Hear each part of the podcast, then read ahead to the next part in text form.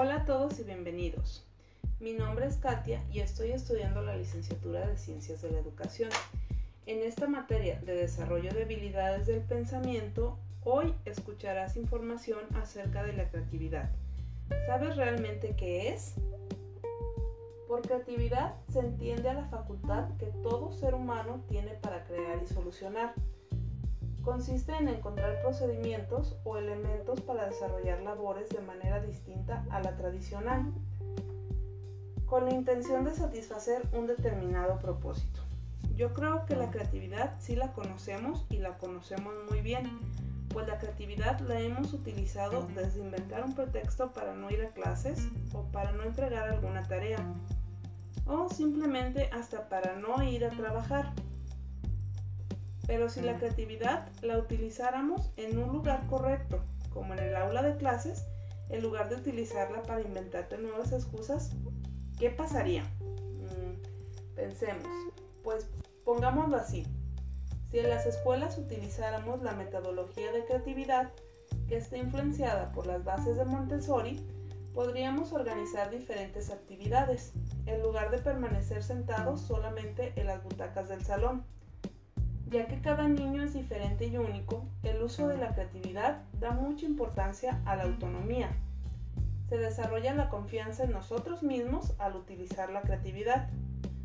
Los niños se vuelven más seguros de sus capacidades, aprenden más e interactúan con su entorno.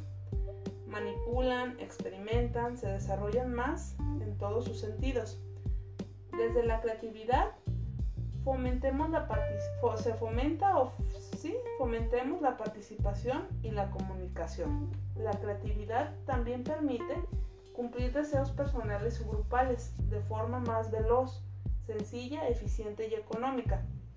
Ahora que hemos escuchado todo esto, llevémoslo esto a un aula de clases.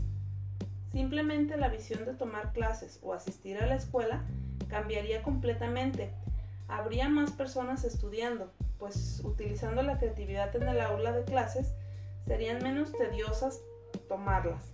Podríamos hasta cambiar por completo el lugar para tomar las clases, pasar de un simple salón a ser un área de pensamiento libre, con creatividad e innovación, las clases al aire libre, que tuvieran cañón para proyectar películas, diapositivas, las clases y los contenidos de las materias, pues con esto serían más fáciles de aprender y de entender.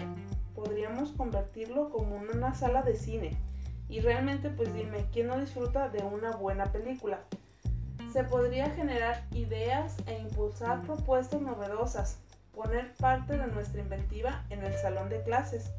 Así pueden ser las clases cambiando todas las metodologías, donde solo te daban pura teoría, ahora con la creatividad e innovación podríamos cambiarlo a que sean prácticas. Eh, otra, otra propuesta sería cambiar las metodologías de los docentes.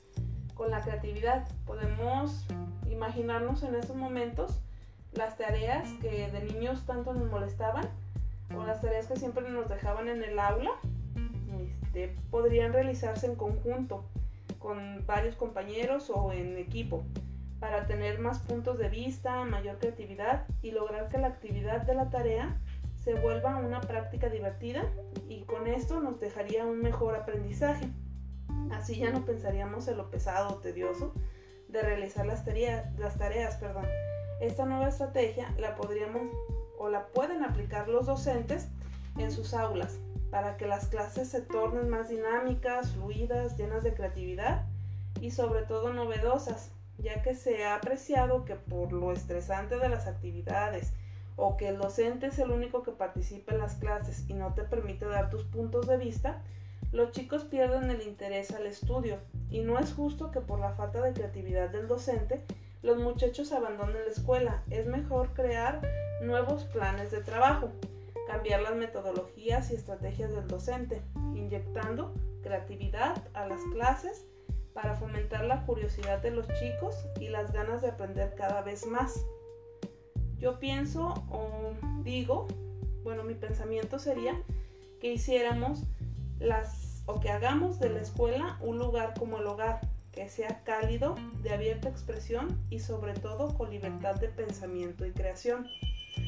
Bueno, espero que esta información te haya sido de utilidad. Gracias por escucharme.